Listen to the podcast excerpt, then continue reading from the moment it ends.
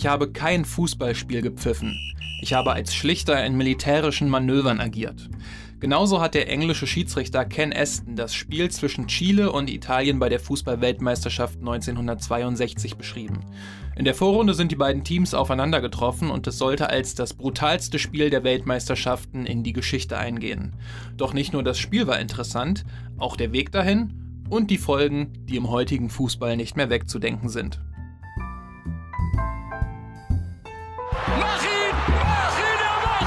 Legen wir das mal drei Tage in die Eistonne und dann äh, analysieren wir das Spiel und dann sehen wir weiter. Robben! Robben! Das ist das Tor! Handspiel. Lewandowski sagt, es war mein Busen.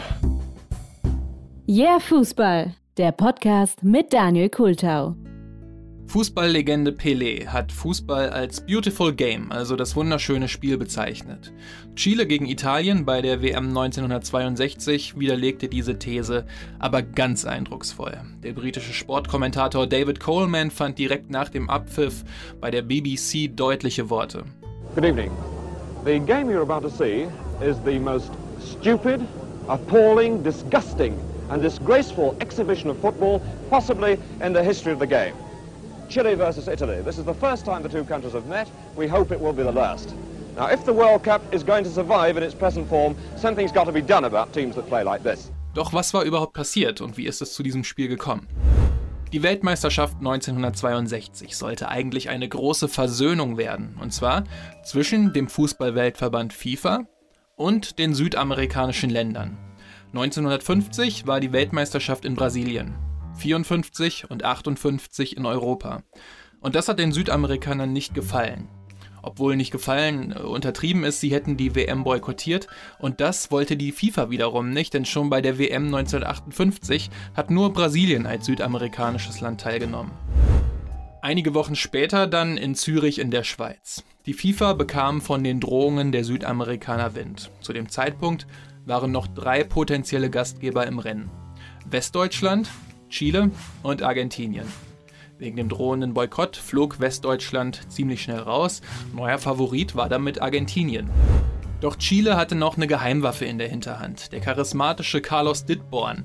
Der damalige Fußballchef aus Chile reiste rum, sammelte Unterstützer und tatsächlich, ziemlich deutlich mit 32 zu 11 Stimmen, ging die WM nach Chile. Das war eine Überraschung.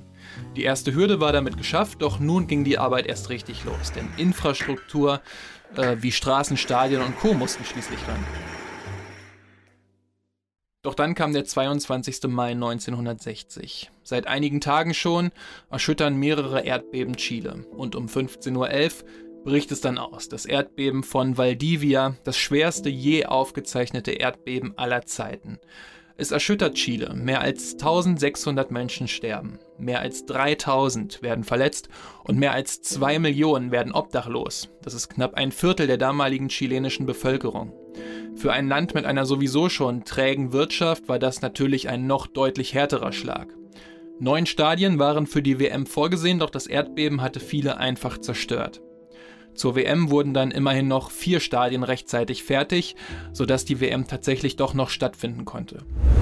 Und für die Chilenen hatte diese Weltmeisterschaft dann eine ganz besondere Bedeutung, und zwar stand sie für den Wiederaufbau des Landes.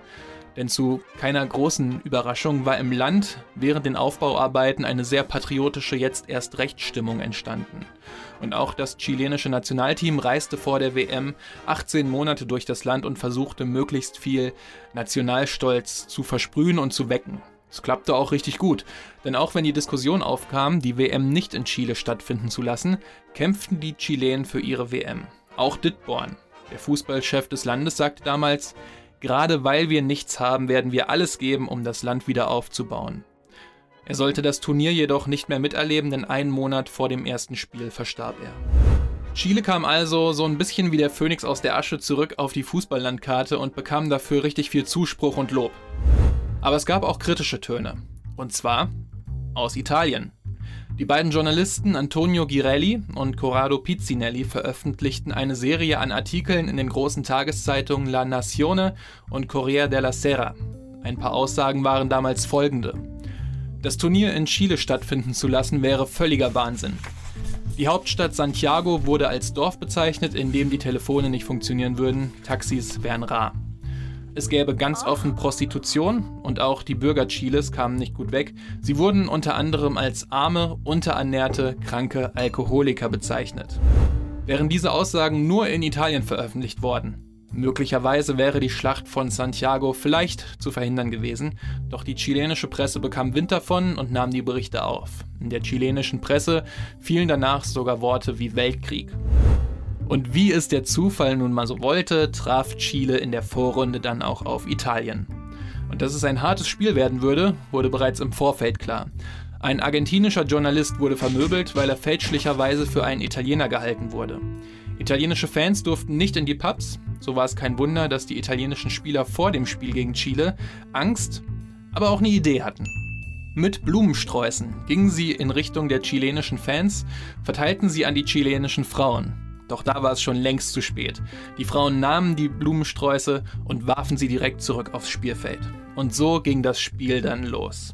Schiedsrichter Ken Aston pfiff das Spiel an und nach handgestoppten 12 Sekunden wurde der erste italienische Spieler gefoult. Der Ton für das weitere Spiel war klar. Innerhalb der ersten fünf Minuten musste Schiedsrichter Ken Aston den ersten Faustkampf verhindern. Der Italiener Giorgio Ferrini musste schnell den Platz verlassen, nachdem er den Chilenen Honorino Landa vor den Augen des Schiedsrichters trat. Landa war zuvor jedoch auch schon durch sehr viele Fouls aufgefallen. Zuvor heißt in den ersten sieben Minuten des Spiels. Ferrini wollte den Platz jedoch nicht verlassen. Selbst die Buhrufe des Publikums spornten ihn eher an, auf dem Feld zu bleiben, und so musste die chilenische Polizei tatsächlich eingreifen und den wild um sich schlagenden Ferrini vom Platz tragen. Gegen Ende der ersten Halbzeit revanchierte sich Chiles Mittelfeldspieler Leonel Sanchez, der Sohn eines Boxers, beim italienischen Spieler Mario David für eine Serie von Tritten, indem er den Italiener einfach niederstreckte. Als David bemerkte, dass der Schiedsrichter nichts gegen Sanchez unternehmen würde, trat er Sanchez in Kung-Fu-Manier an den Hals und musste den Platz deswegen verlassen. Das alles noch vor der Halbzeit. Sanchez brach Humberto Maschio wenig später mit einem linken Haken das Nasenbein. Der BBC-Kommentator hatte den Fußballsprech inzwischen größtenteils abgestellt und war ins Boxen gewechselt.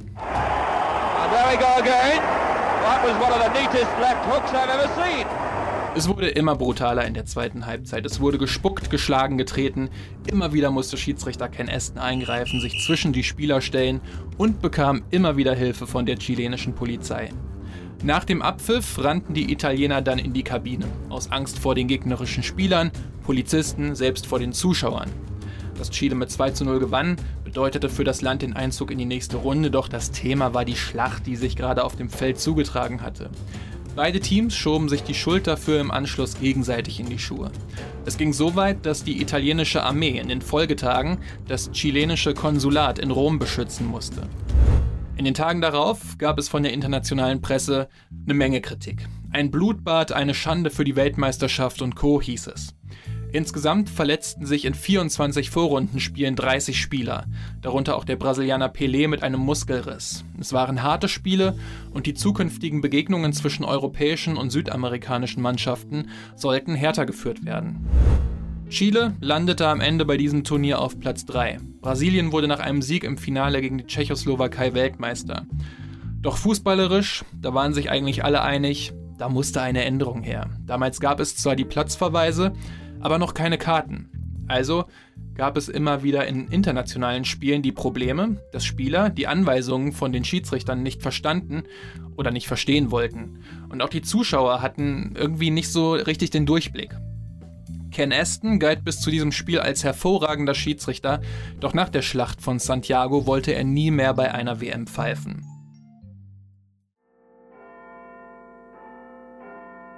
Das Ereignis ließ ihn auch Jahre später nicht los. Inzwischen als Vorsitzender der FIFA-Schiedsrichterkommission war er 1966 dann eines Morgens an der Kreuzung der Londoner Kensington Street unterwegs, als die Ampel von Gelb auf Rot umsprang.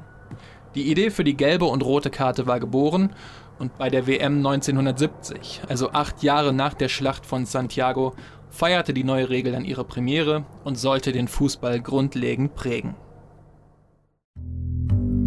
So, das war die sechste Episode des hier Fußball-Podcasts zur Schlacht von Santiago.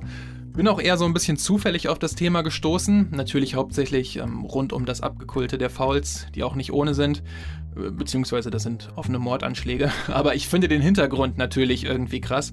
Und ich bin ja selbst auch Journalist beziehungsweise Redakteur und kann die Sicht der beiden italienischen Journalisten natürlich verstehen. Aber andererseits finde ich, dass man in so einem Fall gerade mit dieser Tragödie der Menschen im, Hinter, im Hinterkopf nicht so an sie rantreten sollte kann man sich dann irgendwie verkneifen, finde ich. Dass einige Chilenen da äh, so extrem aufgebracht waren, kann ich dann auch schon verstehen, aber die Fußballer oder Fans können da ja auch recht wenig für, eigentlich gar nichts. Also keine schöne Sache und ich kann mir durchaus vorstellen, dass es nie zu dieser Schlacht gekommen wäre, hätten die beiden Journalisten ihre Meinungen einfach für sich behalten. Aber bevor das jemand in den falschen Hals bekommt, Pressefreiheit natürlich super wichtig und ich bin froh, dass das auch im Grundgesetz verankert ist. So, das war die sechste Episode. Gebt mir doch gerne Feedback über Twitter, Instagram oder Facebook, wie euch die Folge so gefallen hat.